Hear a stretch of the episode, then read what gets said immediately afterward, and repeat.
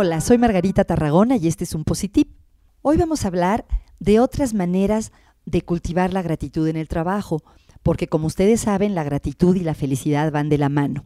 Larry Page, que es uno de los cofundadores de Google, dice que su filosofía es que el aprecio es el mejor motivador.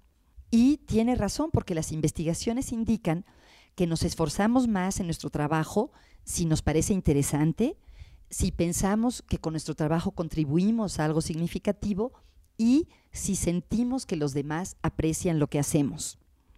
Algunas personas piensan que no hace falta dar las gracias en el trabajo, que el cheque al final de la quincena, bueno, hoy en día la transferencia electrónica al final de la quincena, ya es suficiente, pero no es así. Las personas que se sienten apreciadas hacen mejor su tarea y están más dispuestas a ayudar a los demás. ¿Cómo podemos ser más agradecidos en la oficina o en el lugar en el que nos desempeñamos? Aquí les van algunas ideas.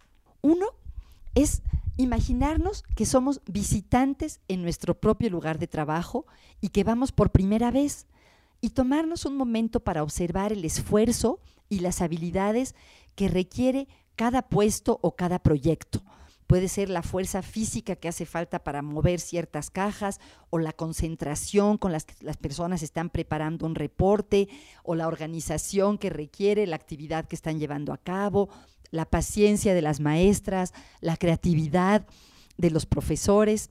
No darlos por hechos, sino mencionarlos explícitamente, decirles, oye, qué bárbaro, eh, vi que te tuviste que concentrar muchísimo para resolver este problema, o qué impresión, qué creatividad diseñar la obra de teatro que diseñaron para los papás. Realmente decir qué es lo que nos llama la atención y cómo apreciamos lo que están haciendo. Otra manera es dar las gracias de manera consciente en las situaciones en las que normalmente lo hacemos de manera automática.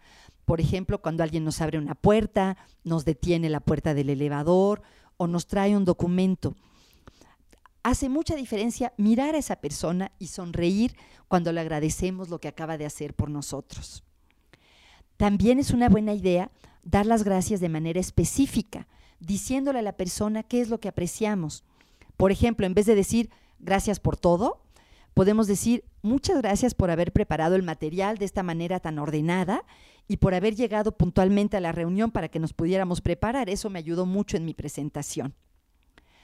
¿Saben que el 80% de los trabajadores dicen que ser apreciados los hace trabajar más? pero solo el 10% expresa su gratitud en el trabajo de manera consistente. Como un experimento esta semana, te propongo que aumentes ese porcentaje y que veas qué pasa en tu lugar de trabajo. Estos tips están basados en el trabajo de Janice Kaplan y las investigaciones del doctor Adam Grant de la Universidad de Pensilvania. Espero que este tip aumente un poquito tu bienestar.